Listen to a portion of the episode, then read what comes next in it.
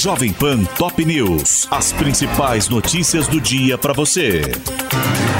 Olá, aqui é Paulo Edson Fiore e estas são as principais notícias de hoje. Banco Central corta juros em meio ponto percentual e Selic chega a 12,25% ao ano, menor patamar desde março de 2022. A decisão foi unânime e o colegiado ainda sinalizou para novas reduções de mesma intensidade nas próximas reuniões, mas defendeu empenho do governo no cumprimento da meta fiscal diante do debate sobre a proposta de déficit zero para 2024. Governistas Petistas comemoraram nas redes a terceira redução sucessiva da Selic. A deputada e presidente do PT, Gleisi Hoffmann, e o líder do governo no Congresso, o senador Randolfo Rodrigues, cobraram aceleração da queda dos juros. E o ministro das Relações Institucionais, Alexandre Padilha, ressaltou o reforço do ambiente de melhora econômica.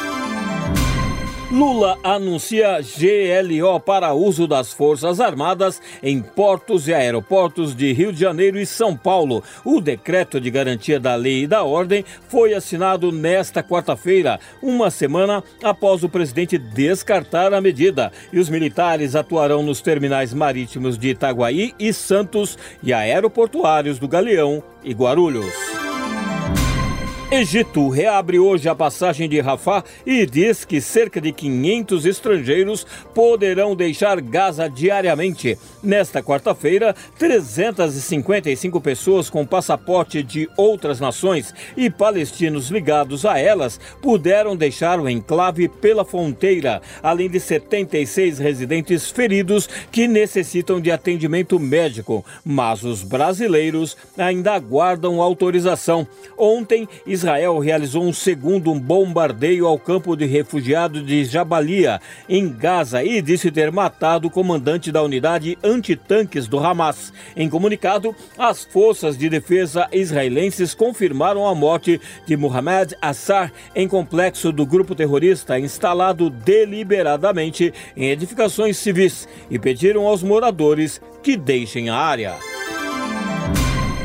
Governo vai pagar R$ 2.640 a pescadores afetados pela seca no norte do país. O benefício em parcela única consta de medida provisória assinada nesta quarta-feira pelo presidente Lula e será concedido a pessoas que vivem da atividade artesanal cadastradas em 94 municípios que decretaram situação de emergência.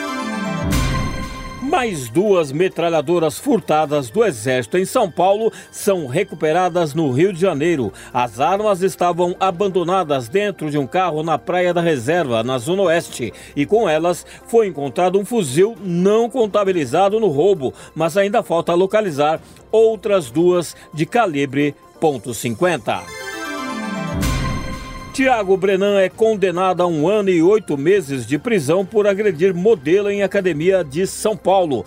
Pela decisão da Sexta Vara Criminal Central, o empresário, que já havia sido considerado culpado pelo crime de estupro de uma mulher em Porto Feliz, interior do estado, terá de pagar 50 mil reais de indenização a Aline Helena Gomes, mas ainda cabe recurso. Problema em trem de pouso de avião de pequeno porte fecha aeroporto de Congonhas por duas horas em São Paulo. O acidente com a aeronave modelo Piper Aircraft PA-42, procedente de Cuiabá, ocorreu pouco antes das 8 horas da noite de ontem e não deixou feridos, mas provocou o cancelamento de 13 voos, além do desvio de mais 17 para outros terminais. As operações no aeroporto foram normalizadas no final Jornal da Noite.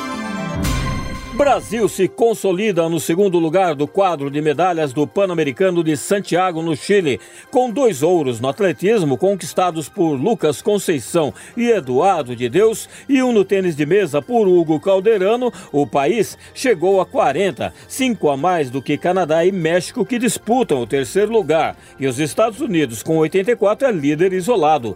Pelo Brasileirão, o Palmeiras vence o Botafogo por 4 a 3 com virada histórica no Engenhão Maranhão e encosta no líder da tabela. O Grêmio vence o Coritiba por 2 a 1 no estádio Couto Pereira. O Atlético Mineiro bate o Fortaleza em casa por 3 a 1 e o Flamengo perde para o Santos por 2 a 1 na Arena Mané Garrincha em Brasília. Jogando em casa, o Corinthians faz 1 a 0 no Atlético Paranaense, enquanto o Internacional e América Mineiro ficam no 1 a 1 no Beira-Rio. Hoje o São Paulo recebe o Cruzeiro no Morumbi. Cuiabá e Vasco se enfrentam na Arena Pantamal e a partida entre Goiás e Bragantino acontece no Estádio da Serrinha. Este é o podcast Jovem Pan Top News.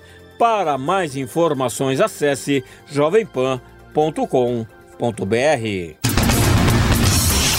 Jovem Pan Top News. As principais notícias do dia para você.